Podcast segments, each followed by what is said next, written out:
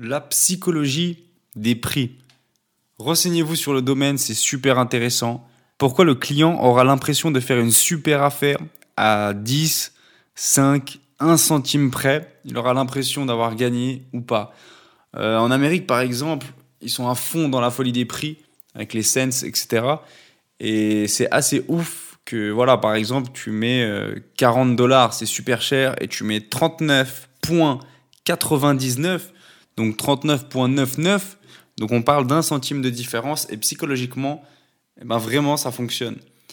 Et donc, je vous invite à faire euh, une recherche là-dessus.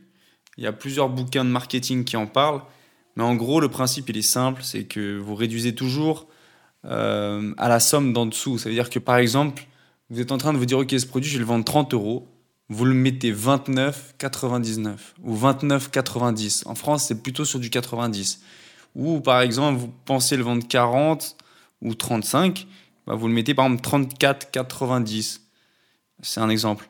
Mais ça fonctionne toujours mieux parce que psychologiquement, quand on vous dit c'est 30 euros, pour vous c'est 30 euros. D'accord?